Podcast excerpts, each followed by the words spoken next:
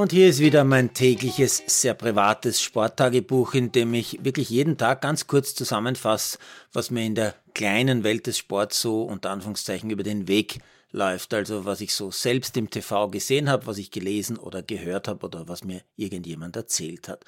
Und so wie jeden Tag habe ich auch heute zunächst einmal auf die Zwischenstände in den Playoffs von NBA und NHL geschaut. Interessiert mich beides.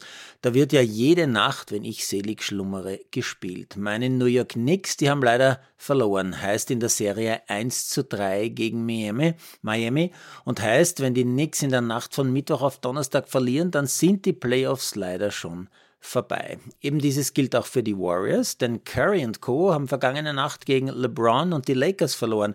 Auch da steht es also 3 zu 1 für die Lakers.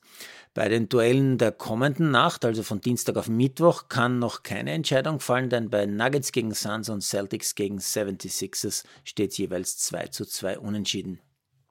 Was tut sich in der NHL? Da haben die Seattle Kraken die Dallas Stars mit 7 zu 2 zerstört und in der Serie auf 2 zu 1 gestellt und ebenso 2-1 steht es im Duell Golden Knights gegen die Edmonton Oilers.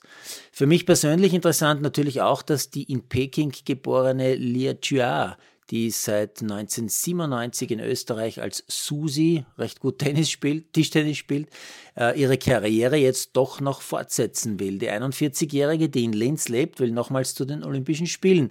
Es wären dann schon ihre sechsten Spiele und um dafür fit zu werden, hat sie einen Vertrag beim französischen Spitzenclub Saint-Denis in Paris unterschrieben. Die Französinnen spielen noch dazu in der Aufwärmhalle für die Sommerspiele 2024.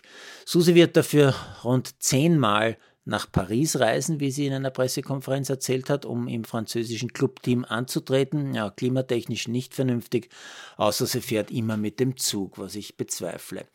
Mein TV-Sport war heute wieder der Giro, eh klar. Äh, leider noch immer eine eher feuchte Angelegenheit im Süden Italiens, nicht weit von Neapel entfernt waren sie heute unterwegs. Äh, heute die erste kleine Bergankunft mit dem Sieg des Franzosen Paris Pantré.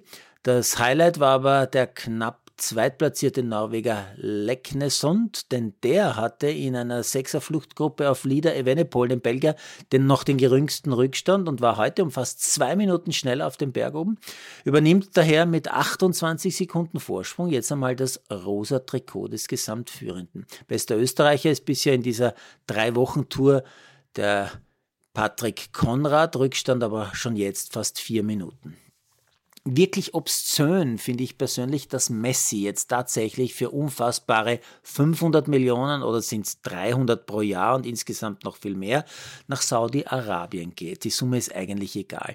Mein ganz privates Gedankenspiel dazu würde lauten, würden alle, wirklich alle Fußballfans, sagen wir mal nur in Europa, für einen Monat lang kein Benzin mehr kaufen, würden die Scheichs vielleicht kurz überlegen, ob ein paar hundert Millionen weniger nicht auch reichen sollten.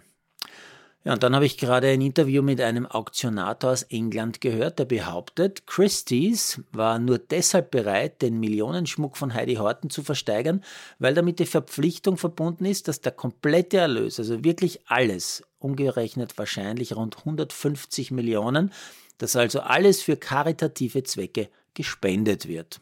Finde ich interessant. Wusste gar nicht, dass der KAC, der da ja auch eine Menge Geld bekommt, ein karitatives Team ist. Ich dachte, das ist ein Profi-Eishockey-Club, oder?